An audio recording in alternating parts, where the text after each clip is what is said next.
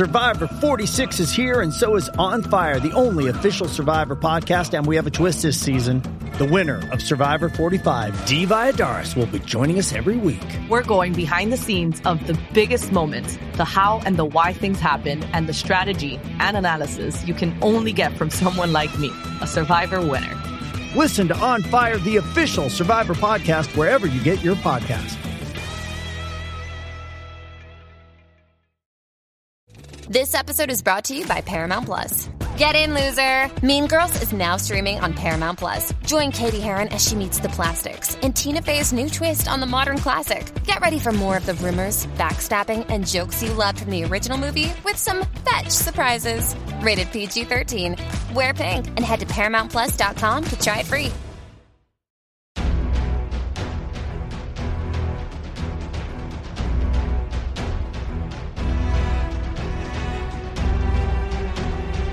El regreso de los Jedi, la vuelta de los rebeldes y un mapa intergaláctico. Todo esto y mucho más nos han traído Maestro y Aprendiz y Penuria y Zozobra, el primer y segundo episodio respectivamente de la que esperamos sea primera temporada de Ahsoka, que vamos a analizar entre este que os habla CJ Navas, Juan Francisco Bayón. Juan, ¿cómo estamos? Muy buenas, pues con las espadas láser preparadas ya. Qué ganas tenía yo de ver Jedi en pantalla, madre mía. Y aquí tenemos a Blair Láser y tenemos fuerza, ¿verdad que sí? John Miguel Rovira, que hace mucho tiempo que no veíamos. Joan, ¿cómo estás? Muy bien, muy bien, con muchas ganas de, volver a participar dentro de mis limitaciones, pero tenía muchas ganas y también preparado con mi muñequito de Asoka. Eso es fundamental, tener a Asoka cerca siempre, siempre da seguridad, eso es la tuya láser, di que sí. Vamos a hablar evidentemente de estos dos primeros episodios. Antes preguntaré tanto a Joan como a Juan, que los dos han visto tanto Clone Wars como Rebels, que esperaban de la serie antes de que llegase aquí. Pero antes, como es tradicional en todos nuestros universos, entre todos los programas que hacemos en fuera de series dedicados a series en los que analizamos episodio a episodio todo lo que se va publicando y todo lo que se va emitiendo de las distintas sagas. Lo hacemos en Star Wars, lo hacemos en Star Trek, lo hacemos en las series de Marvel. Eh, un momento de actualidad, yo, eh, Juan, y es que tenemos esta semana además noticias interesantes para los fanáticos de que las cosas se vean bien y que las cosas se quedan siempre y no se pueden eliminar de catálogo, ¿verdad? Madre mía, qué ganas. Y además, que es que aquí en España especialmente hemos estado muy, muy maltratados con las ediciones físicas de Star Wars en, en alta calidad, en, en 4K, porque aquí no las hemos visto. De hecho, la única manera ahora que se pueden encontrar aquí es yendo al FNAC, porque tienen una sección de importación porque precisamente Disney no editaba en 4K la mayoría de sus películas. Y gracias a FNAC se pueden encontrar, eso sí, ni siquiera sin subtítulos muchas de ellas.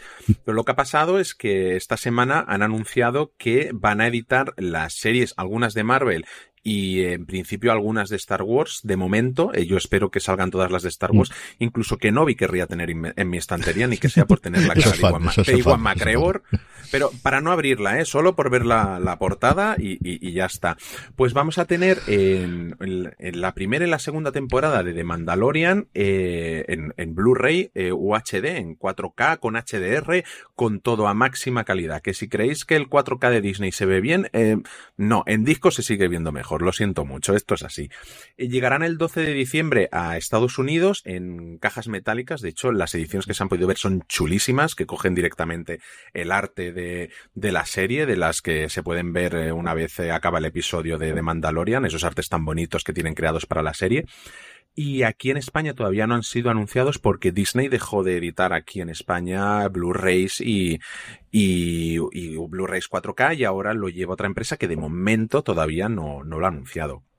Yo creo que por es otro lado, que no se publique aquí. Yo eso me entiendo que sí o sí. Además, ahora que están intentando buscar y que han visto cómo han dejado totalmente el mundo del DVD primero y posteriormente el Blu-ray, que ahí tienen dinero y que tienen capacidad para sacar a las fans el, dinero, yo creo que esto lo publicarán en España sí o sí. No sé cuántos, pero un par de decenas de miles, por decir un centenar de miles de estos, yo creo que en España sí que se pueden ver. Yo, Joan, tú conoces convenciones y conoces el, el mundo del fandom de Star Wars. Yo creo que 100.000 de estas pueden vender en España sin mucho problema, ¿no? yo entiendo que sí, que luego no sé si luego la gente lo compra o no, pero yo creo que hay expectación para poder comprar y que, hay bastante. Hay bajones en su vida siempre con esto de Star Wars y la última trilogía no ayudó a que se mantuviera tanto como la otra, pero yo creo que, que tiene que haber suficiente público para eso. Yo es cierto que hace muchísimo eh. no compro nada en físico. Igual esto es una de las cosas que me plantearía. Algunas de las de Apple, incluso yo creo que, por ejemplo, separación, me gustaría verla en 4K, Fundación o alguna de, de estas, incluso para toda la humanidad. Yo lo que sí que tengo, juraría que está todavía por ahí, es el láser disc de la trilogía clásica en la que realmente disparaban como tenía que disparar la gente y ese lo tiene guardado. No sé si se verá, no sé si habrá un reproductor, pero mi padre lo compró en su momento que tenía varios Laserdisc. Tenía esa, Alien, Predator y varios de las clásicos de ciencia ficción lo tengo en Laserdisc por algún sitio todavía perdido.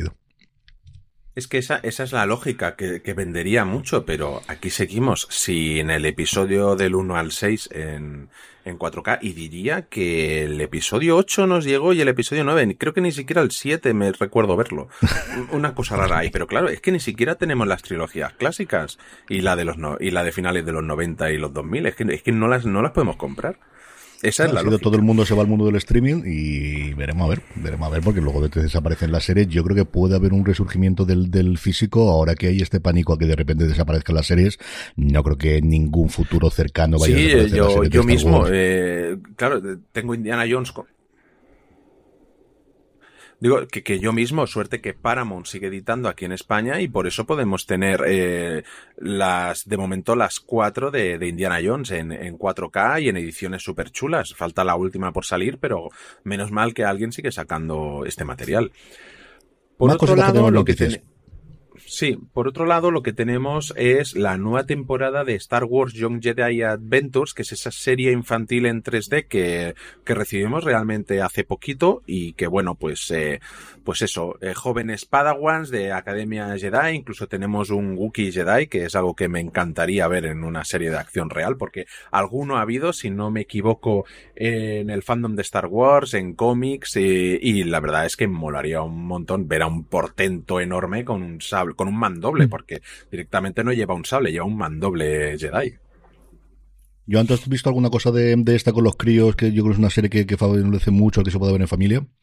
Pues estoy pendiente, lo tengo ahí, me la estoy viendo yo, pero todavía no, no hemos entrado con ellas. Ya, yo os iré contando cuando, cuando entremos. Vamos, si os parece, ya con analizar los dos episodios, dos que hemos tenido de arranque de Ahsoka. Yo creo que un buen criterio, sobre todo como terminaba el primer episodio para no darle muchas vueltas y ver si cuánto daño de realmente hacen los sables luz o si matan a la gente o dejan de matar, que parece que últimamente ya no los construyen como antes. El primer episodio se llama Maestro y Aprendiz, o habría que decir Maestra y Aprendiz, aunque se ha llamado aquí eh, Maestros, como lo han traducido oficialmente dentro de Disney Plus cuando entráis a verlo. Está escrito y dirigido por Dave Filoni, como era lógico por otro lado, al final es su creación ya no solamente la serie, sino muchos de los personajes vienen de las series animadas que Dave Filoni se ha responsabilizado en los últimos 15, 20 años aproximadamente. Y la sinopsis oficial es una valiosa prisionera escapa de la Nueva República, dos amigas se reúnen en busca de respuestas. Empecemos por esa primera parte. Tenemos a Morgan Elsbeth, a la que vimos en su momento la segunda temporada de Mandalorian, en esa escena peleando precisamente por Ahsoka, cuando Ahsoka va a hablar con ella y a ver exactamente qué ha ocurrido aquí o dónde está Thrawn y va a buscarlo y tiene ese momento muy samurái en el que pelean junto con una especie de aguas en los laterales y una pasarela que tiene. Ese es el mismo personaje que vuelve aquí, que está en una eh, nave eh, de la Nueva República de salida después de vencer al Imperio y en la que capitán, este es capitán de primera que le dieron el otro día porque había que encontrar un cargo. Esto es como ocurre cuando de repente hay un nuevo gobierno y hay que buscar a alguien, porque, en fin, este momento de no, voy a, lo que están estos están de farol, pues entonces voy a aceptarlos y meto dentro a estos dos. Yo te juro, Juan, que eso no lo he entendido. No he entendido absolutamente nada. Yo, ¿Te refieres a los que llevan las pastillas de la tos colgada aquí en, el pecho? cosas. Y es que no, no, a mí me recuerdan a, la, a las Juanolas gordas, aquellas que parecían de, de medicamento estas cajas. Ostras, un inicio potente, ¿eh? Porque ahí con un paralelismo muy bestia es como si hubiéramos tenido un inicio oscuro de, de la amenaza fantasma, con aquellos dos Jedi que eran representantes de, de la República, que no decían que eran Jedi, y aquí todo lo contrario, somos Jedi y luego resulta que somos mercenarios. Eh, yo encantado con Ray Stevenson, que que ya lo tuvimos eh, haciendo de Gar Saxon precisamente en Rebels y en Clone Wars, un personaje mandaloriano que, que tuvo un arco bastante grande y bastante importante dentro, precisamente también dentro de la historia de la propia Sabine. Que, que, luego veremos y oye, contentísimo. Y luego una curiosidad que yo he alucinado bastante es que a, a Morgan Elsbeth, a la, a la, que rescatan, que, que le interpreta Diana Lee no Santo, ¿Tú sabías que esta, que esta mujer era la hijada y sobrina de Bruce Lee? No. Pero vamos, no, evidentemente, las caras, aquellos que no estén viendo en directo y nos vean posteriormente, pueden verlo perfectamente que no, no teníamos ni idea, ni, ni Joan ni yo. Es como, es como tirar los dados en, en, en, en, el universo de la vida, ¿sabes? Y que aparezcan cosas al azar. Es que es maravilloso. Un arranque, Joan, que nos recuerda, como decía Juan, al, inicio de las precuelas, cuando llegaban en su momento King John y, y Obi-Wan a esa nave, pero también mucho a las escenas clásicas de Darth Vader, tanto de, de, de Una Nueva Esperanza como el final de Rock One, de decir, llega aquí alguien que controla la fuerza y es capaz de arrasar con absolutamente todo el mundo, que es lo que hace aquí a Ray Stevenson. ¿Te ha gustado ese arranque de la, de la temporada y de la serie? Sí, porque además primero ya el arranque con el texto haciéndote la introducción mm. muy clásico, sí. me encantó, y la nave, las otras series habían, no recuerdo si todas, pero las otras series habían decidido tener sus propios arranques y aquí sí que es un arranque eh, totalmente de, de, película. Entonces eso ya me encantó. Y luego la, la fuerza con la que empieza con estos no Jedi eh, mercenarios. Eh, y además, me acuerdo, lo habéis comentado las pastillas. Yo no sé si están jugando a, a intentar recrear eh, esas, eh, esos detalles de la clásica, pero mm. creo que quedan raros. El, si la estética yo no es la clásica, no, no, no, no les cuelgues eso, que seguramente lo tenían, tendría que vérmelo, pero sí que, pero la, la fuerza de esas escenas de, de llegar y, y, ver a los Jedi en acción, que yo creo que es lo que nos tiene que, nos va a dar mucho esta, esta serie, muy bien. Con las torpezas de, de esto, esta, han, han, ganado la, han ganado la República y ya mm, se fían de todo, y cuando ya hemos visto en otras series que no se pueden fiar de nada, que está la, el imperio está muy activo. Yo creo que eso es uno de los grandes aciertos que tiene Andor y que también tiene este episodio, especialmente el segundo episodio, de decir, vale, ha ganado la guerra, ha ganado las batallas, ha ganado la guerra, tienes un nuevo gobierno, pero eso no quiere decir que de la noche a la mañana todo el mundo se de repente pase de ser blanco a ser azul. O sea, esto no ocurre así y no pasa así y no ocurre cuando es en un país o cuando es en el mundo, pues menos todavía cuando es en una galaxia, por muy cercana que sea. O sea, esto no va a funcionar de esta forma y va a seguir habiendo muchas cosas en las que si de mal eres muy primo y no pasas a todo el mundo a cuchillo, pues te van a pasar estas cosas. Yo creo que es una cosa que en se veía con mucha más profundidad, pero aquí vamos a ver y luego comentaremos también el segundo episodio. De ahí, Juan, pasamos al momento Tom Rider, o dejándolo dentro de la casa, dentro de, Disney, el momento eh, Indiana Jones, en el que tenemos a Ahsoka haciendo puzzles y resolviendo cosas y encontrando una esfera, una esfera que representa un mapa, y aquí os voy a preguntar los dos por esa referencia que hay a Rebels, de algo que ocurre en el final de Rebels, que es dónde están ya no solamente el, el gran almirante Thrawn, sino también uno de los personajes principales Ezra, que yo sé que voy a decir Ezra Miller más de una vez, esto lo tengo en la cabeza, y porque además el apellido oficial de Ezra también es muy parecido a Miller, con lo cual me va a salir segurísimo en algún momento decir, y no, no es Ezra Miller, es Ezra Bridger. El personaje principal, o al menos la introducción que tenemos en, en Rebels, que a lo tonto, lo tonto están viendo algunos episodios de los últimos días, y que se sacrifica por el bien de todos los demás, haciendo que se vaya junto con Thrawn a una galaxia lejana, que es la que este mapa teóricamente va a permitir, sea los buenos o sea los malos, Sí, es, bueno, si tuviéramos a, Ezra Miller por aquí, seguramente ya habría secuestrado a alguien y drogado a otros cuantos. Eso, eso lo segurísimo. Sí, decías que, que tenía que ver con el final de Rebels, efectivamente. Es un inicio, al principio todavía no sabemos qué es lo que está buscando exactamente, pero bueno, ya se nos había dejado caer en la segunda de Mandalorian que buscaba al gran almirante Thrawn, que recordemos que es el, la gran amenaza porque es el último de los doce grandes almirantes que tenía el imperio. Todos los demás, en teoría, han, han muerto. Y él es el único que queda como auténtico heredero de, de, de todo lo que había. Y, y, y, ante el que se levantarán todos con la mano en alto a pedir un taxi, pues como pasaba en la Segunda Guerra Mundial ante, ante los nazis.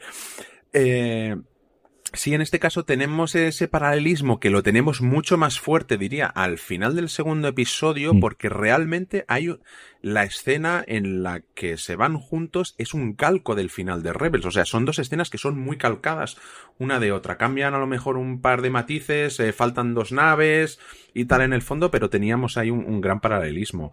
Eh, tenemos ya la introducción de Ahsoka eh, perseguida luego por los robots, donde ya la vemos pelear como una auténtica samurai, porque es que yo creo que ni siquiera en el episodio, en las precuelas originales llegaban a pelear como auténticos samuráis, aunque te podías recordar. Y aquí es que incluso la segunda katana que lleva ella, que es una segunda katana más corta para moverse mm. con, con más facilidad, que, que, realmente es por peso y equilibrio, que aquí al, al ser una hoja mmm, iba a decir digital, pero no es un láser.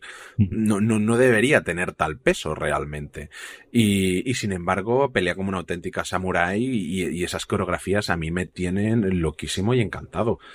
Eh, al final de esto lo que encontramos es a, al androide Huyan, que es al que le pone voz David Tennant, eh, que, que, realmente ese robot ya salía en la en Rebel, si no me equivoco, y no en Rebel, no, en Clone Wars. porque era el encar sí, era el encargado de entrenar a los jóvenes Padawan y que llevaba a los niños al planeta Ilium a buscar sus cristales Kyber para hacer sus propias espadas y les enseñaba a hacer sus espadas, que, que es el planeta que luego se convirtió, que, luego cogió JJ Abrams y lo convirtió en un planeta arma en, en el episodio 7.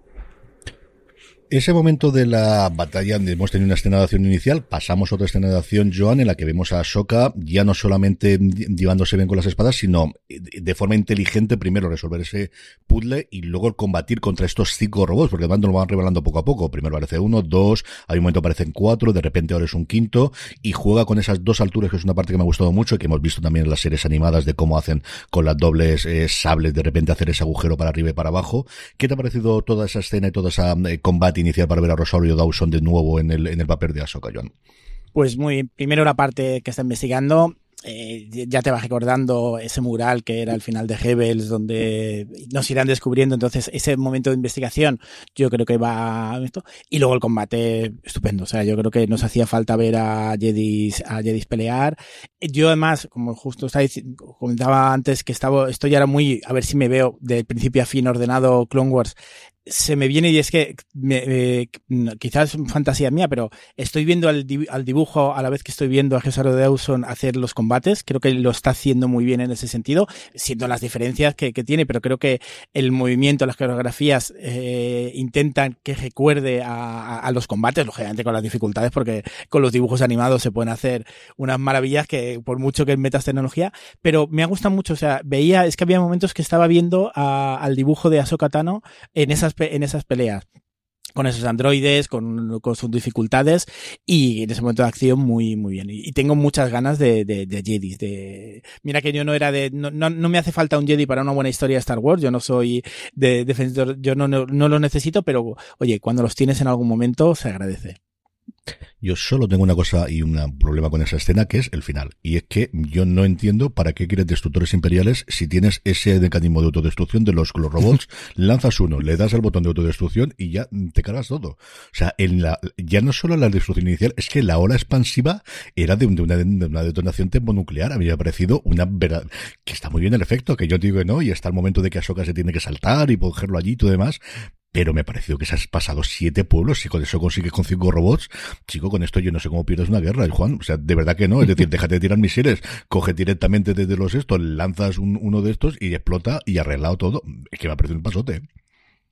Bueno, ahí lo que tenemos son los típicos saltos de fe que tenemos en este tipo de aventuras, fantasías, que si no, no, no, funcionaría. Era, es como en Spider-Man 3, la de Tobey Maguire, cuando el, el joven duende verde lanzaba una granada que te valía para rasgarte un poquito la cara y para llevarte a Venom a otra dimensión. O sea, es que valía para un roto y para un descosillo esa granada. No, no, no. Y luego veremos los sables láser, que según el sable láser y el día que le pasa y si han, pasado las horas de, de, este, matan más o matan menos, aunque eso podemos discutirlo. En fin, de a partir de aquí, ¿qué es lo que tenemos? Lo que tenemos es introducir a personajes muy importantes en Rebels, aparte de la cuadrilla que llevaba toda la serie. En concreto, dos Joan. Por un lado tenemos a Hera Sinduya, ahora convertida en general de la, de la reciente república, de la nueva república después de vencer al imperio, interpretado por mi queridísima María Elizabeth Winstead, a la que yo adoro por encima de todas las cosas, desde que la vi en su momento en Braindead, que fue una serie que produjeron el matrimonio creador de The Good, de The Good Fight, de The Good eh, Wife. En una temporada tuvieron eh, en medio. Es una serie rarísima que se emitió en su momento en Movistar Plus, si no recuerdo mal, que yo creo que no está disponible en España, que era sobre la política americana, que de repente unos alienígenas en forma de gusano que se metían en las orejas y lo que querían era que se peleasen entre sí todos los políticos americanos. Es una locura de, serie y ella era la única que empezaba a conocer la primera serie en la que la vi yo antes de verla en Fargo y en todos los demás que hemos visto. En fin, tenemos a Geran Sinduya y sobre todo tenemos a Sabine Gruen, en la que nos introducen además muy parecido, yo que además acabo de ver el primer episodio de Rebels, de cómo nos introdujeron, introdujeron a Ezra en Rebels, porque además vive en el mismo sitio donde originalmente vivía Ezra. ¿Qué te ha parecido la incorporación de estos dos personajes y, cómo ha sido verlos en, en, en vivo, en carne y hueso y no en dibujos animados, Joan? Pues el casting me ha, gustado. Creo que eh, la generación de los personajes está muy bien. Y luego, lo que decía antes, el, eh, las actrices en este caso creo que están cogiendo muy bien el personaje. Creo que no sé si les han visto, les han puesto a verse todo para. que, que me hace mucha gracia cómo ahora están imitando una serie que ha sido tan importante para todos los fans de Star Wars. Y creo que también eh, tenemos ahí al androide, que será más fácil de, de recrear, a Chopper pero ella, ellas dos... Al, dios Chopper, al dios Chopper, por favor. Hay que hablar con propiedad pues eh, creo que están, están muy bien. Y además es interesante que toda la historia, que no, no sabemos que Sabine es mandaloriana, pero eso le podrá dar un juego posterior. Pero aquí, como ya teníamos una serie de Mandalorian para la gente que no haya visto tanto el otro, eh, creo que han hecho bien en no, eh, en dar unos detalles y luego yo creo que ya nos darán información de su historia mandaloriana, pero aquí es, no vamos a mezclar mucho, aquí lo importante es ver su relación con, con Ahsoka. Sí que ya se producen ciertas dudas porque aquí en esa relación de, maestra y tal hay algo que se nos ha perdido durante toda la guerra galáctica porque en Rebels no, no, no, no, hay, no hay detalles. Luego sí que hay eso, esa, esa, referencia a, a, todo lo que había pasado en Rebels y a esos personajes. Pero sí que hay una cosa que bueno ya iremos viendo que me falta me faltan detalles que, que tienen que haber pasado durante toda la guerra tenemos ese reencuentro entre Ahsoka y Sabine una vez que eh, le dicen de ya sabes quién puede ayudarte para poder revelar este mapa y qué es lo que hay. Tenemos ese encuentro. Ahsoka le dice, Sabine le pide déjame que me lo lleve, que lo traste en casa, que en casa se hace todo mejor. Ahsoka le dice que no y Juan, evidentemente, como todos sabíamos, lo que hace Sabine es coger la moto que ya lo hemos visto antes, que sabe hacerlo muy rápido e irse a casa a trastear con el mapa como todos sabíamos que iba a pasar. Después de dejar plantado a Clancy Brown, que es el, gobernador Ryder Asadi, que repite papel que ya, porque ya le puso eh, voz al mismo personaje en Rebels, además. Además, eh, veíamos el mural de los héroes, que es un calco del de la animación, o sea, es el dibujo tal cual de la serie plasmado aquí en la serie de animación de, real, es, perfecto. Y, creo que Natasha Liu lo hace de, de maravilla. Creo que hay un problema y es que, claro, todo aquel que no haya visto Rebels ve a Sabine coger un sable láser y pensar, pero si es una. y luego ver que tiene una armadura mandaloriana, ostras, es una mandaloriana, pero eh, ¿tiene poderes de la fuerza? ¿No los tiene? Mm, no, no los tiene. Pero ya había sido instruida en, en, en el arte de la espada, porque lo que muchos no sabrán si no han visto la serie, la, la anterior Rebels, es que Sabine fue la portadora del sable negro, del sable oscuro que hemos visto en The Mandalorian. Eh, y, ella, y, un Jedi que lamentablemente ya no tenemos, que fue Kanan Jarrus, que era el maestro de Ezra, fue quien la empezó a instruir a ella. Y el propio, y se nos dio ahí una pista muy importante en la serie, que conociendo a Filoni, aquí va, creo que va a ser muy clave, que es que él decía que cualquiera puede abrirse a la fuerza. Que no tienes que haber nacido con el poder de los midiclonianos ya desactivados, sino que tú estás, hay gente que está bloqueada y necesita desbloquearse y abrirse a la fuerza. Creo que vamos a tener sorpresas bastante, bastante guays. Y al final, ¿qué es lo que ha pasado entre Sabine y Ahsoka? Pues no lo sabemos porque el final de Rebels acabó en que eh, se iban a instruir o se iba a ir con Ahsoka y iban a buscar ya a Ezra, pero han pasado nueve años desde que acabó la serie y no sabemos qué es lo que ha pasado entre medios. Yo creo que es cosa que iremos viendo poco a poco de, de, de, rellenar todos esos huecos, o al menos por las conversaciones. Yo una cosa que creo que hace muy bien el episodio es, no es demasiado expositivo para la gente que no hemos visto nada previamente. Yo creo que al final te dice, mira, sabemos, esto tiene mucho pasado, lo tienes ahí, lo tienes en internet y tienes todas las series para poder verlas. Y tenemos que tirar para adelante. Yo con Juan lo comentaba en su momento cuando hicimos razones para ver, yo entiendo que la gente que ha visto todo ese seguimiento y ve el holograma de Ezra cuando en su momento lo tiene Sabine, le tiene que llegar mucho al corazón. Yo conozco el personaje después de haber leído y no me llega esa parte. Yo creo que eso es lo que yo pierdo de no haberlo visto. Pero a mí no me ha sido complicado. La primera vez sí porque lo vi de madrugada, justo ahí cuando me desperté estaba medio tontado, pero la segunda vez que lo vi, creo que está muy bien construido para lo que dura y te lleva lo justo de la mano para que entiendas que lo que está ocurriendo con cuatro o cinco grandes escenas. De hecho, nos queda comentar solamente la última escena, que es el robo del, del mapa, y son cuatro escenas realmente lo que tenemos al final del episodio, Joan. Pero a ti que sí que has visto eh, Rebels y Clone Wars, ese ver a Ezra y verlo en carne y aunque sea en holograma, te llegó para adentro, saltaste para atrás cuando lo viste, cuando lo vi como, cuando viste como que hablaba con Sabine y le decía, tú que te siento como una hermana? Sí, a ver, eh, había cosas que ya por el tráiler se, se, habían visto. Esa escena yo creo que deberían habérsela guardado porque justamente el, esto, eh, el ver el mural, o sea, sí que hay, eh, muchos elementos. Además, yo tenía la duda, lo has comentado, de si no tienes todo el bagaje anterior, ¿cómo vas a ver esas escenas? Yo mm. creo que funciona bien, aunque no, pero es verdad que tiene varios momentos que si has seguido las series, es que esto, y además como Rebels te deja tan ahí. Y ese salto, como estaba Juan antes de, es verdad que el final de Rebels te deja abierto que están pasando muchas cosas y te deja ese final, que es el eh, calcado al final del segundo episodio, pero no sabes lo que, si eso es un final muy cercano al final de Rebels o han pasado lo que parece que va a suponer que han pasado ya mucho, eh, muchos años. Pero sí, el, el ver a Ezra eh, es justo, como ya lo ya habíamos visto ese, ese holograma, pero me encantó porque es que el holograma aparece, el holograma es el mensaje que les deja al final también de Rebels, hay un mentor de referencia como el, el androide que de las espadas, que es el que les ayuda a construir las espadas, muchas, eh, como siempre, eh, Filoni siempre lo hace, eh, para que se sepa que ha mantenido ese, ese universo construido a través de, de toda de todas sus series. Y aquí los detalles, yo la estaba viendo y digo, me estaba encantando. O sea, yo además, como he dicho, Rebels me la acabé, era de las que tenía pendientes, me la acabé hace un mes, entonces tenía el hype súper subido de, de tenía ganas ya de, de ver a Soka y, y, ahora estoy en el momento de, me, he visto Clone Wars a trocitos siempre y ahora estoy ya por la quinta temporada seguida de principio a fin para no perderme detalles. Entonces, eh, sí, o sea, yo creo que eh, si tú me dices que ha funcionado para los que no lo tienen, es estupendo. Y a los que yo creo que hemos visto todo lo anterior, eh, estupendo. Porque además, como Hebels te deja tan así, eh, eh, estábamos esperándolo y, te, y te, está, te está hablando a ti la serie. O sea, para los que he visto sí que te tienen.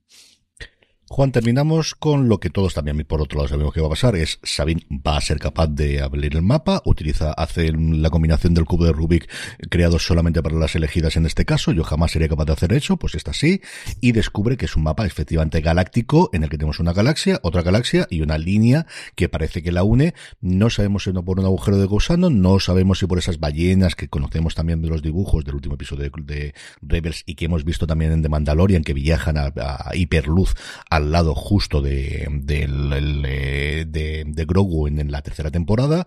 No sabemos exactamente qué, sabemos que va a tener mucha importancia desde luego lo que nos queda de serie y evidentemente poco dura la alegría en la casa del pobre porque vienen a, intervenirle y a robarle ese mapa.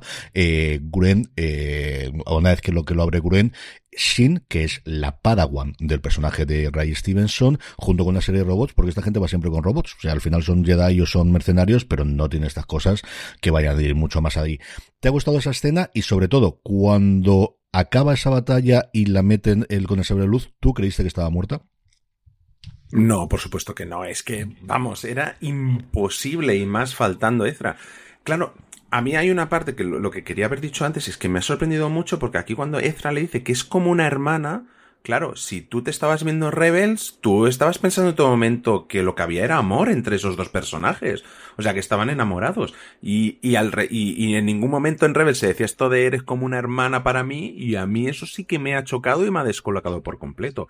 Ahora, lo que me ha dejado alucinado es, de nuevo, si el episodio empezaba homenajeando al episodio 1, la amenaza fantasma, antes de llegar al combate vuelve a hacer lo mismo en una escena muy parecida a lo Darth Maul en Tatooine buscando a, los Jedi con ese robot buscando y todo y llegando hasta ellos. O sea, no, no deja de sorprenderme las autorreferencias al propio Filoni, a las otras películas de Lucas, a todo lo que está conectado porque es que incluso conecta con videojuegos, hay personajes que es que es no no para yo la cabeza de Filoni no quiero imaginarme lo que es eso ahí dentro.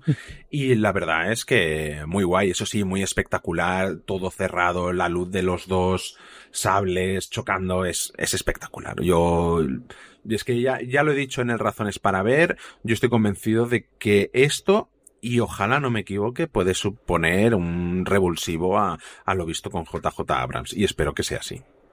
Joan, ¿tú, pensabas que habían matado a, Sabino o no? No, no, tenía claro que no. Además, eh, luego lo, estaba pensando, sí, los sables de luz a veces dan un cortecito y matan, pero sobre todo cuando son imperiales o eh, a Darth lo cortaron por la mitad y siguió y siguió vivo, por lo tanto que le hagan un pequeño agujerito a Sabine, ella está capacitada para sobrevivir a eso, o sea que en eso no, no tenía no tenía el miedo, porque además mm, ya viendo el episodio y, faltándome esa escena, eh, me faltaba esa escena que de, ese final de Hebels, que es el final del segundo episodio, que luego hablaremos. Entonces sabía que Sabine, ya veremos lo que le pasa a lo largo de la serie, pero sí que, sí que sabía que, que más, que, todo pinta que el juego va a ser entre Ahsoka y Sabine y esa nueva, yo no sé si han decidido buscar esa nueva maestra y tal o cómo van a jugar y, y luego el sable me gusta mucho esa pelea porque como antes Juan, ella aprendió a utilizar porque tenía que aprender a utilizar el sable oscuro.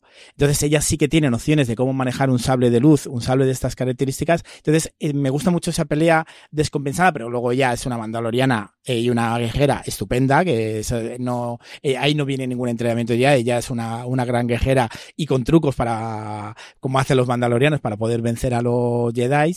Pero aquí lo que está utilizando es un sable en desventaja, pero con un, con un aprendizaje totalmente, y, pero me gusta, incluso creo que, que consiguen una batalla donde se nota que ella no es un aprendiz de Jedi, ella es una, no, no, lo sabes tanto ahí, pero ella es una mandaloriana que está luchando contra, contra una Jedi con su, con su espada. It's Kaylee Cuoco for Priceline. Ready to go to your happy place for a happy price? Well, why didn't you say so? Just download the Priceline app right now and save up to 60% on hotels. So, whether it's Cousin Kevin's Kazoo concert in Kansas City, go Kevin, or Becky's Bachelorette Bash in Bermuda, you never have to miss a trip ever again. So, download the Priceline app today. Your savings are waiting. Go to your happy place for a happy price. Go to your happy price, Priceline. Disney Plus decidió que no iba a tener una semana de especulaciones acerca de si estaba muerto o no, y por eso nos ofreció dos episodios de inicio en vez de solo uno. El segundo episodio se llama Penuria y Zozobra. En español está de nuevo escrito por Dave Filoni, y en este caso es eh, dirigido, perdón, por Steve Green, que ha trabajado en prácticamente todas las series de Star Wars en los últimos tiempos, con Dave Filoni y con eh, Fabro. Lo primero que vemos es eh, Sabine recuperándose del ataque, vemos que no está muerta, que, bueno, pues como ocurren las cosas, de aquí puedes acabar muy mal, pero la gente se recupera relativamente relativamente pronto con la tecnología que tenemos en el universo de Star Wars, sin tanque de Bacta, además, por lo que vemos, realmente lo que parecemos que es que está en un hospital con un vendaje y a la cuestión de los días ya está activada. Y aquí lo tenemos una escena en la que ella dice que le atacaron dos robots falta un robot y Ahsoka, yo creo en un momento, nuevamente aquí cambiamos de tercio, vamos a una cosa como si fuese un thriller o una investigación policía que decir, bueno, pues igual hay otro por ahí y le puedo salvar, ataca ese robot, le rompe la cabeza y vemos esa parte, yo creo bastante inteligente de ver todos los cablecitos de cómo lo hace Juan para descubrir dónde vamos al siguiente. Esto es muy de sigue tu propia aventura de juego de rol de y este me da la pista para ir a este lugar que va a ser después. ¿Qué te ha parecido toda esa parte? El combate con el robot la verdad es que dura tres segundos como por otro lado deberías durar, ¿no? Y al final este no se autodestruye porque si todo destruye, prácticamente destruía toda la ciudad y tampoco era plan.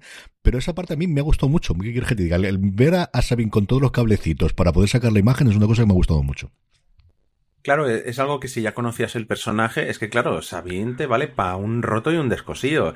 Es mandaloriana, es grafitera, es medio Jedi, es, te arregla todo lo, todo lo que tengas por la nave. La verdad es que la muchacha, normal que en la serie la otra tuviera a Ezra siempre colado por ella, porque es que valía para todo, era guerrera, era hecha para es que lo, lo tenía todo. De hecho, fue, una gran carga que ella llevaba encima es que fue la creadora de, de las armas que se volvieron en contra de los propios mandalorianos, esas bombas que destruyeron el planeta, ella es la creadora de, de esas bombas. Entonces, es un personaje que yo creo que veremos que lleva una gran carga encima y es, y es que al final es la coprotagonista de esta serie, pero yo creo que sin ninguna duda. Eh, la escena del hospital arreglando eso, sí, es que al final esto lo hace muy bien. Me recuerda mucho a esa escena que tuvimos en The Mandalorian, no recuerdo si era en el primero o segundo episodio, en el que intentaban arreglar, de la tercera temporada, en el que intentaban arreglar al robot allí en medio, que al final se les volvió ahí medio zombie el, el, robot aquel, y me ha recordado mucho a esa escena. Y luego, pues, bueno, pues eh, viene ya la, lo siguiente. Volvemos a ver a, vamos a, Corelia, que es lo que, lo que descubren ahí. Y claro, para mí es volver a, a, Solo, a la película de Solo, que yo soy muy fan y a mí me, me encantó esa película. Vamos a esos eh, astilleros, Joan, donde vemos dos cosas. Por un lado, que poco a poco la República se está cogiendo, pero por otro lado, y lo dice este además el actor, que yo he visto un montón de series, mm, es mm, perfecto el casting de mm, burócrata que está metido de nivel medio, de, de ver cómo está, y que yo lo que necesito es sacar esto para adelante, mande quien mande, y esas conversaciones que dicen de eh, ¿y quién quieres que trabaje? Es decir, ¿qué lo haces? ¿Lo pasas a cuchillo a todos? ¿O qué es lo que haces? A mí la escena del astillero, más allá de eh, la escenografía, me parece espectacular. O sea, en general yo creo que la estética de todos los eh, episodios, utilizando más el, muro de, LED o utilizando menos el muro de LED. Yo creo que es espectacular, pero es ese choque de realidad de decir, mm, se ha ganado la guerra, pero no es lo mismo ganar la guerra que luego consolidar el, poder. O sea, eso de, estar luego allí en tierra, la historia humana desde luego no lo ha demostrado y también aquí en la galaxia, por muy lejana que esté, es exactamente lo mismo. ¿Qué te ha parecido toda la parte de los astilleros y esa resolución en el que vemos de algo se está construyendo y a vista de absolutamente todo el mundo, pero como no hay nadie para controlar, porque todo el mundo es bueno y porque todo el mundo ahora es lo que quiere la República, pues están haciendo aquí unos pedazos de monstruos de turbinas que no puede caber en ningún, en ninguna de las naves que tiene la República, pero se están construyendo exactamente igual.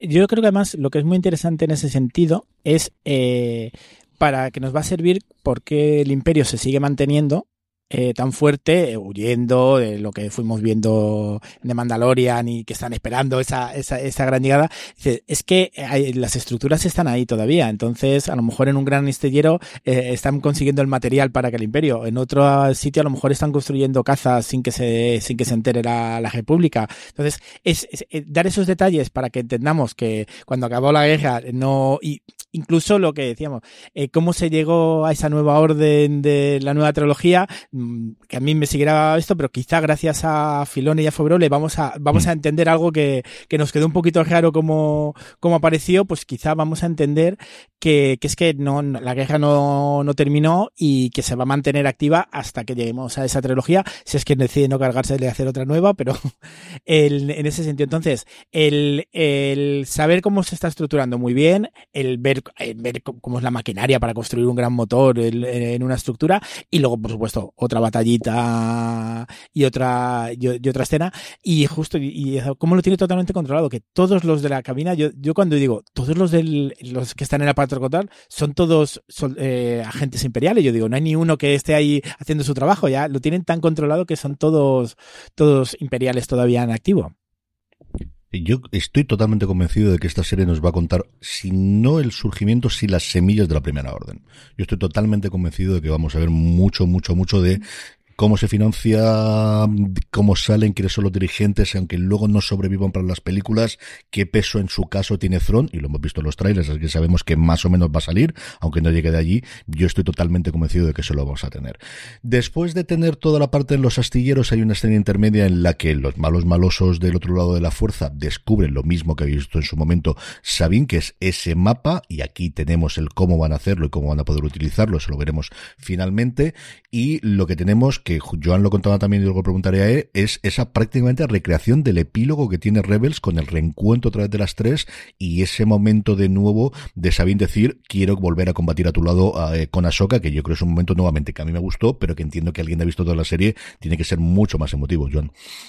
Sí, eh, a ver, en, el fondo, como decía antes, como cuando acaba Rebels, acaba con esa escena diciéndote, bueno, eh, nos queda Ahsoka, nos quedaba camino a Ahsoka porque realmente Ahsoka en Rebels no tiene un papel protagonista. Sí que tiene sus momentos y más creo que aquí en el capítulo utilizan el, que eso me encantó también el, el, nombre en clave de Fulcrum que era el que al principio de Rebels están utilizando. Entonces tiene muchos detalles y Ahsoka es, importante en Rebels pero al final, es la, la tripulación de, del espíritu, del fantasma, no me acuerdo cuál es la grande y la pequeña. Fantasma. el fantasma. Ah, el espíritu es la grande, el fantasma la pequeña. La pequeña por eso siempre, siempre las mezclo las dos naves. Entonces, el, eh, el, el, ese momento, aquí ya nos ha adelantado que ahí había muchos saltos, porque realmente el final de Rebels, por el momento que Sumogra terminó, eh, te hace saltos de ya acabó la, guerra y aquí te da el momento que yo creo que Filoni tenía en la, en la cabeza, pero con más contexto. Tú en el fondo piensas que, mm, que Ahsoka eh, en el final de Rebels va a buscar a Sabine porque es la que tiene que ir a buscar a Ezra, lógicamente, por esa, esa relación de hermanos eh, o, o, de amores. Pero bueno, como ya hemos tenido hermanos que se enamoran. Eh, en Star Wars ya había dos que se enamoraban que eran hermanos. Aquí pueden darle la vuelta, pero no, aquí no. Antonio. Antonio Resines estaba viendo la serie con el limpia butters en la mano. Yo lo digo. Y entonces, eh, aquí ya le da un contexto que yo creo va a ser importante para la serie, que es esa relación con, con Sabine. Y además, por lo que decía, yo creo que si eh, después de, de las Clone Wars eh, teníamos que saber qué pasaba con Ahsoka, teníamos mucho interés. Ahora de Rebels creo que Sabine va a ser el personaje como más interesante y el que puede dar más recogido. Ahsoka no, no, espero que no le pase nada, yo de mis personajes favoritos de, de, toda la saga, pero que creo que va a jugar más con concluir el personaje de, de Ahsoka, no tiene esto, y Sabine es la que, como vamos ha dicho, como da para todo, o sea, es eh, científica, guerrera estupenda, tienes algo con la fuerza que no sabemos hasta dónde llegará. Yo creo que vas, puede ser un nuevo personaje para alargar mucho. Se estaba anunciando eso de si va a haber película que concluya el Ahsoka, Mandalorian, todos estos universos y sepamos serán. Y como decías antes, CJ, que seguramente esa película es la que nos dé la introducción real para, para la nueva trilogía. Entonces, el, sí, más o menos resumiendo, el, no me, no, cuando ves Rebels no te esperas que, que, que, sea así, ese reencuentro de, piensas que va a ser mucho más natural, Ahsoka, eh, eh, que le liberó, es, es quien libera a Ahsoka en un momento dado, porque ella se queda, eso ya lo iremos viendo, atrapada entre los mundos, después de un enfrentamiento con, con su querido Anakin, y entonces ella se tenía comprometida, tenía que ir a salvar lógicamente a Ezra porque eh, ella tenía ese compromiso que la salvó en ese momento y tenía que ir a buscar a Sabine. Y era como mucho más fácil, pero ahora vemos que en medio han pasado cosas. Y eso yo creo que va a ser interesante que ha pasado en ese momento. Yo han comentado una cosa, Juan, que tú también comentabas en las razones para ver, y yo creo que no es mal momento para hacerlo, que es una serie de forma parecida a lo que ocurrió también con Andor, que aunque se llama Ahsoka es tremendamente coral, en el que tiene, y hemos nombrado yo creo que prácticamente a tres o cuatro personajes, mucho más que Ahsoka en los casi 40 minutos que íbamos hablando sobre la serie. Sí, eh, es que yo, yo estoy convencido que esto tendría que haberse llamado Rebels Life Action o, o alguna cosa así, porque es que de momento con estos dos episodios esto tiene más sabor a una quinta temporada de Rebels con Ahsoka un poco al mando. Al final lo, lo que tenemos es eso, tenemos una serie súper coral, eh, tenemos a Sabine y a Ahsoka que no sabemos qué es lo que han pasado. Yo estoy deseando ver lo que ha pasado entre medio porque a lo que le pesa a Ahsoka sobre todo es esa relación con Anakin que era eh, Sindula, hay un momento en la temporada que le recuerda, que le dice, oye, ¿tú cómo te llevabas con tu maestro? Y ella se pega en una mirada de, no me toques las narices porque enciendo la espada rápido. y al final es yo creo que es la razón por la que ella no acabó de entrenar a Sabine, que es mm. una persona muy terca, muy testaruda, porque no olvidemos, es una mandaloriana y tiene eso encima, ese carácter duro de no me dejo vencer, no me abro fácilmente a la gente. Y creo que ese puede haber sido el gran problema de, de ella para entrenarla, pero al, a la vez de Ahsoka de acordarse de Anakin por el mismo motivo que no quiso entrenar a Grogu en The Mandalorian. Porque, ostras, es que tener a Darth Vader de maestro y recomerte y eh, eso tiene que ser bastante durillo, la verdad. Yo creo que luego decidirá que va a entrenar a Kylo Ren, que no hay ningún problema, y ya está, ¿ves? Y ya está todo arreglado. Eso lo tengo clarísimo porque no sabemos, no sabemos. En fin. Yo creo que vuelve ahí en la escuela de Skywalker y le dice, ¿quién va a ser el más normal? Este. Y al final le entrena a ella. No tengo, hay bastantes dudas. La última escena que tenemos, Joan, es la construcción del ojo de Sion, que cuando ves estéticamente, a mí lo que me parecía realmente era Stargate. O sea, es un portal totalmente. Lo que pasa es que sabemos que le están poniendo, creo que el noveno o el octavo decían, del motor de hiperespacio, de, hiperespacio, por lo cual parece que es una nave realmente, pero la estética que tiene que es el círculo parece mucho más un portal, que sea un portal o sea una nave o sea una combinación de los dos, es lo que evidentemente van a utilizar todos estos y veremos si se unen también nuestras queridas eh, eh protagonistas para encontrar al almirante Thrawn y también a Ezra, evidentemente, John. ¿Qué te ha parecido ese final del episodio?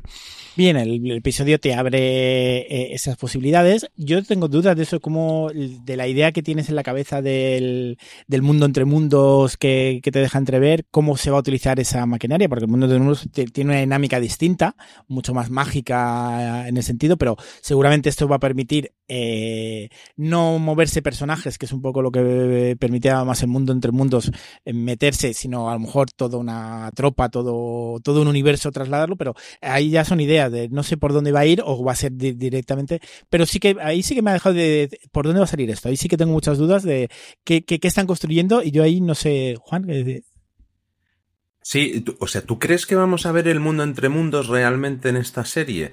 Porque es meter una máquina del tiempo aquí en Star Wars. Es muy complicado eso. Mm, yo no sé si yo había ideas, es muy complicado y, abre, lo, igual que la serie, habría temas mágicos que Clone Wars sí que se metía y aquí lógicamente lo simplifican mucho más, pero sí que no sé si para encontrar el camino van a tener que utilizar el mundo entre mundos para luego poder llegar de otra manera más tecnológica. No creo que se metan tanto en todo, en todo lo que, atrae de, mm. toda la complejidad, pero yo creo que sí que lo van a tener que, utilizar, porque además yo es que el, el final de la, como los créditos finales todo, toda la estética me parece muy de mundos entre mundos, todos los caminos, que a lo mejor solo se quedan ahí para, para que nos, los que, los que estamos esperando algo de eso, no, y luego no de nada, pero ahí sí que la estética final de los caminos y los portales, sí que creo que va a jugar con algo. Entonces, el tema temporal también hay que cuidarlo, porque si nos metemos ya en esta serie con tema temporal, ya, ya lo hemos visto en otras series que da mucho juego, pero te puedes cargar mucho la dinámica. Juan, para la gente, yo tengo cierto conocimiento porque he visto dos o tres vídeos de YouTube que yo creo que es la cosa normal que todo el mundo hace en Ashoka y algo de idea tengo esto del mundo entre dos mundos. Pero muy rápidamente, para la gente que no sepa lo que ocurre, ¿qué es este del mundo entre dos mundos y qué importancia tiene para Ashoka, que de alguna forma es que la resucita fundamentalmente, ¿no?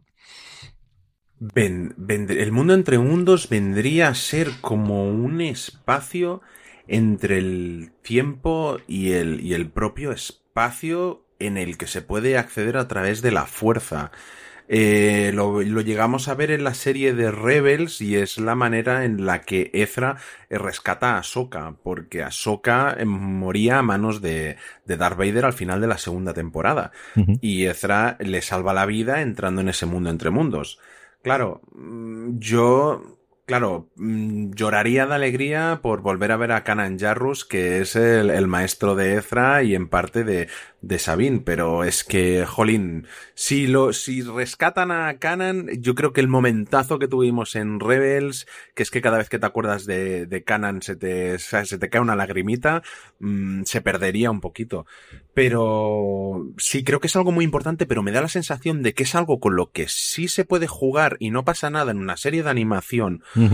No quiero decir que no tenga la misma importancia, pero creo que en las series de animación te puedes permitir ser todavía más fantasioso y creo que a día de hoy, después de haber visto tanto Star Wars en acción real, meter algo que suena un poco a, a, a lo ha hecho un brujo, que ya hay parte de eso en Star Wars, pero una especie de máquina en el tiempo y eso a mí me suena que a la gente le pueda echar un poco para atrás o decir, venga, esto ya es lo que faltaba, ¿sabes?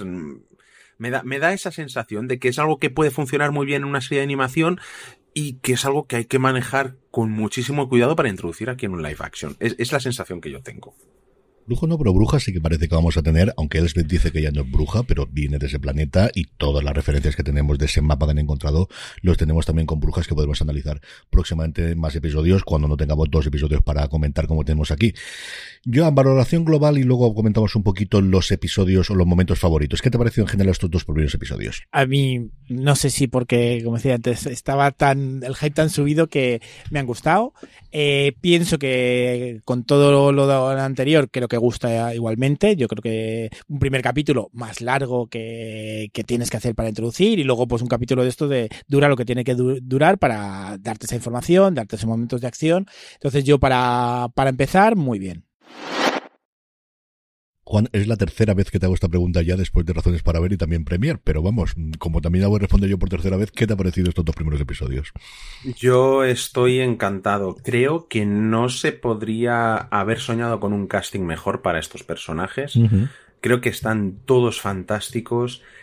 Eh, no me esperaba, o sea, me esperaba una serie con una, con una calidad, unos valores de producción altos, pero no tan altos, porque a mí me da la sensación de estar viendo algo que ya ha pasado previamente por cines, simplemente por la pasta que, que se ven los decorados y en todas partes. Y estoy maravillado, y es que tengo unas ganas de seguir viendo esto y que se acabe quiero que la huelga de guionistas acabe bien para la gente que necesita mejorar sus condiciones, pero yo lo que necesito es que Filoni se ponga a escribir ya.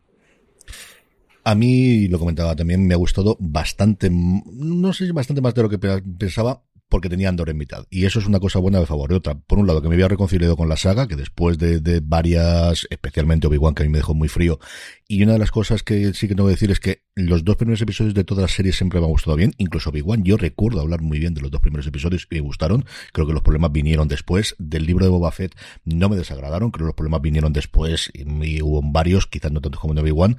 Y Andor es cierto que me parece una grandísima serie. O sea, ya no una serie buena de Star Wars, me parece una grandísima serie de las que se metieron el año pasado. O sea, mi top 10 del año pasado yo disfruté muchísimo. Yo lo comentaba también con Juan, no me acuerdo si eran razones para verlo en Premier, de Dan Feinberg, el, crítico jefe de televisión de, Hollywood Reporter, comentaba o comentaba en su crítica varias veces que se tenía que recordar a sí mismo de esto no es Andor, para bien y para mal. No lo es. No tiene esa complejidad, no busca hacer eso. Es una serie mucho más para toda la familia, es una serie mucho más entendida, más divertida, con muchas más peleas y con mucho más combates y con la fuerza, y con sables láser y con naves y como todo lo demás que tenías por Andor. A mí me ha gustado mucho. Yo he disfrutado mucho con ella. Me gustó más la segunda vez que lo he visto que la primera. Creo que mm, lo que yo no sé si el primer episodio lo vi con mucho sueño o estaba medio tonto todavía y tenía mucho nombre, pero creo que mm, Filone encontró muy bien la clave de si no tienes ni idea, tampoco te voy a apabullar con muchísima exposición, por mucho que tenga androides para poder hacerlo sin demasiado problema. Te voy a contar lo justo y vas a perderte el, golpe emocional de determinadas escenas, porque es lógico, porque no tengo esa relación con los personajes, pues igual que alguien que ve un episodio o se mete ahora en Star Trek o se mete a ver la tercera temporada de Picard. No va a tener lo mismo que alguien que ha visto las siete temporadas y ha crecido siempre con la nueva generación. Eso es totalmente lógico. Y yo creo que esa parte la bordean bastante bien y cuentan una muy buena historia en una forma relativamente sencilla. Daros cuenta que al final son cuatro o cinco grandes escenas por episodio, no tienes mucho más, son eso realmente el planteamiento que tienen y un diseño de producción del que esperas que tenga, pues eso, lo que es la insignia, evidentemente, de Disney, yo creo incluso por encima de Marvel a día de hoy, después del parón que ha tenido las series de Marvel recientemente y de los efectos especiales y del nivel de producción de Marvel. Yo creo que en la Guerra de las Galaxias se están gastando mucha, mucha más pasta recientemente. Eh, momentos y escenas que te hayan gustado especialmente. Juan, empezamos por ti, luego va Joan y luego cierro yo con alguna de ellas. Juan, ¿alguna escena o algún momento que te haya gustado especialmente? Sí, yo tengo dos y los dos son del segundo episodio, sobre todo. Eh, una es el dios Chopper eh, en esa especie de batalla espacial detrás de una nave persiguiendo a otra, eh, hecho un señor enfurroñado echándole bronca a Ejera sin duda de dónde más escondido la baliza de seguimiento que no la encuentro. es que, o sea, de verdad vais a descubrir que aquí está el mejor robot de toda la galaxia. Olvidaos de R2D2, de C3PO, es el dios Chopper. Si no sabéis por qué es el dios Chopper, tenéis que ver Rebels. Es así de sencillo. Y luego la otra escena que, que me ha emocionado muchísimo es cuando Sabine Wren le dice estoy lista, o sea, I'm ready, ¿ya? Y esa previa, porque es un calco bueno, es un símil de, de, la misma escena que tuvo Canon, ahí Canon Jarrus en, en Rebels, de dejarse ya de tonterías, estoy listo, me concentro, me preparo, esto es lo que tengo que hacer y ese paralelismo estéticamente, visualmente, todo lo que significa, mm, a mí me ha, me ha encantado. O sea, la piel, la piel de gallina ese momento, la verdad. Joan, momentos que te hayan gustado especialmente de los dos primeros episodios. Pues es yo el momento de, del, del mural, cuando se ve el, mural que es un calco también de esto. Pero incluso eh, toda la ciudad de Lozal es que la, autopista, esa autopista que han pasado tantas batallas allí, tantos momentos, eh, tantos rescates que han tenido por eso esto, la torre de comunicaciones donde está. Entonces, esa recreación para los que veníamos además tan recientemente de Rebels, a mí me ha gustado. Y luego, por supuesto, como decía, eh, Andor siendo una serie que, creo que en eso lo están jugando muy bien, a darnos todo el universo Star Wars, pero desde mm. cuando los Jedis, quiero ver Jedis y quiero ver Jedis eh, en acción.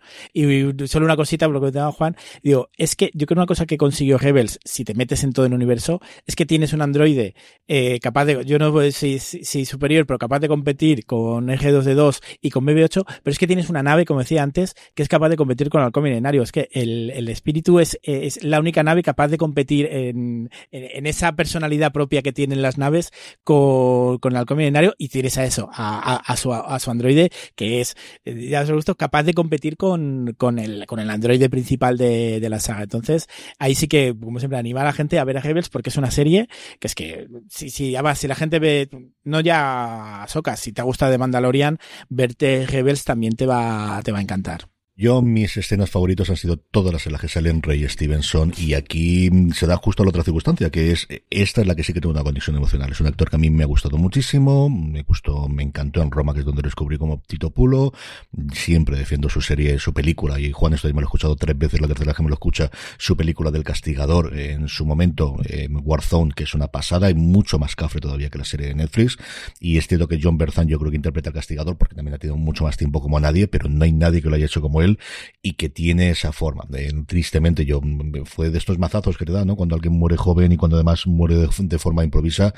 Eh, yo recuerdo en su momento eh, con varios, además recientemente he tenido bastantes, pero vamos, ocurrió exactamente igual con, con James Gandolfini. De repente cuando descubrimos que había fallecido también en Italia, ¿no? Y estaba eh, grabando en su momento, estaba grabando una película en Ischia y falleció, nada, no se sabía exactamente qué y nunca se ha conocido. Y es un actor que me encanta y es que el gravitas que dicen los americanos, la presencia que tiene en, en pantalla, es decir, se come la pantalla. Se la come en esa primera escena, se la come en todos los momentos, y es un personaje que hemos visto que 12 minutos, 13 minutos en escena, es uno de los ya no solamente villanos, es que no es el clásico ejemplo del lado oscuro de la fuerza, que evidentemente lo hace, sino es alguien que ha visto caer el imperio, que se profesa a sí mismo no como Jedi, sino como un mercenario, que en su momento dice lo que quiero es poder y se lo dice a esta de somos mercenarios y aquí funcionamos y lo que podemos conseguir si este hombre vuelve es fundamentalmente poder pero la presencia que tiene y espero que nos dé pues eso, lo, lo, que haya podido rodar de esta primera temporada porque creo es un personaje maravilloso que entiendo que tendrán que volver a hacer un casting salvo que fallezca en esa primera temporada que yo tampoco lo descarto que sea uno de los sacrificados pero todo, todos los momentos que pueden ser eso como os digo 12 13 millones 13 minutos para mí es uno de los grandes es que me resisto a decir villanos y malvados, es decir, yo creo que Elsbeth es villana y es de las convencidas del imperio. Igual que tenemos el sonado este, que en el este del, cuando está en, los astilleros por el imperio. Este yo creo es mucho más pragmático. Yo creo que lo ha visto absolutamente todo. Y esto de seguir, igual lo del dinero es más sencillo. O sea, vamos a ver por cómo van las cosas. Y Sí, sí, y podríamos tener por aquí. Tengo a mi Padawan, pero no sé si está mi Padawan. Me ha gustado porque tampoco hemos visto hasta ahora en las cosas de Filoni tan tan claro esta separación o este gris. O sea, este es un personaje tremendamente gris que entiendes que en otras circunstancias podría haber estado ayudando, a lo mejor es que hace cinco años estuvo ayudando a la revolución. O sea, yo no descartaría absolutamente nada y que luego quedase decepcionado por cualquier circunstancia eh, que ocurriese y decidiese venderse mejor postor.